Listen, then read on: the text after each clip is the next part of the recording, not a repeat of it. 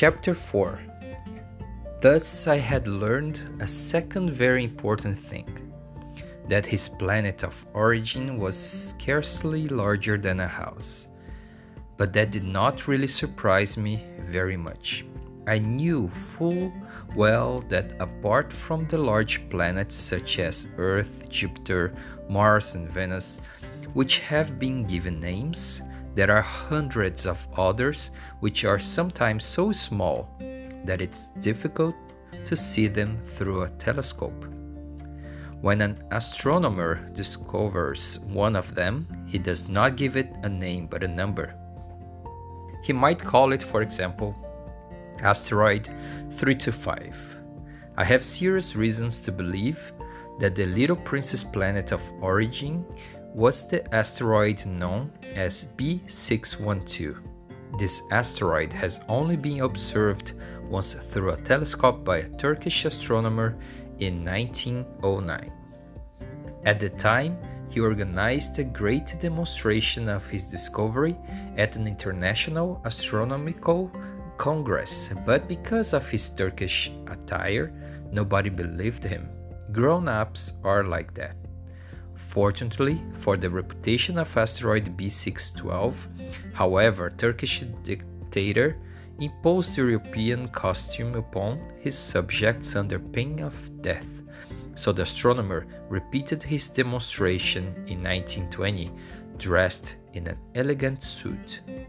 And this time everybody was convinced if I have told you these details about asteroid B612 and revealed its number to you, it's on account of grown ups. Grown ups love figures. When you talk to them about a new friend, they never ask questions about essential matters. They never say to you, What does his voice sound like? What games does he prefer? Does he collect butterflies? They ask you, How old is he? How many brothers does he have? How much does he weigh? How much money does his father earn? It's only then that they feel they know him. If you were to mention to grown ups, I've seen a beautiful house built with pink bricks with the geraniums on the window sills and doves on the roof, they would not be able to imagine such a house. You would have to say to them, I saw a house worth a hundred thousand pounds. Then they would exclaim, Oh, how lovely! Thus, if you said to them, the proof that the little prince really existed was that, the, that he was enchanting, that he laughed, and that he wanted a sheep. Now, when you want a sheep, it proves that you exist. They will shrug their shoulders and will treat you as if you were a child. But if you say to them, the planet he came from was asteroid B612, then they will be convinced and leave you alone with their questions. That is the way they are. One must not hold it against them. Children should show great understanding towards grown ups. But, of course, for those of us who understand life, we could not care less about figures. I should have liked to start this story like a fairy tale.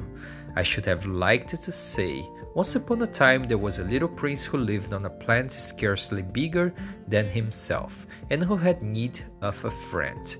For those who understand what life is all about, it would have seemed closer to the truth. For I do not want my book to be read carelessly. I have experienced so much grief in setting down these memo- memories. Six years have already elapsed since my little friend left me with his sheep. If I am attempting to describe him, it's in order not to forget him. It's sad to forget a friend. Not everyone has had a friend, and I could become like grown ups who are only concerned with figures. That is why I have bought a box of paints and some pencils.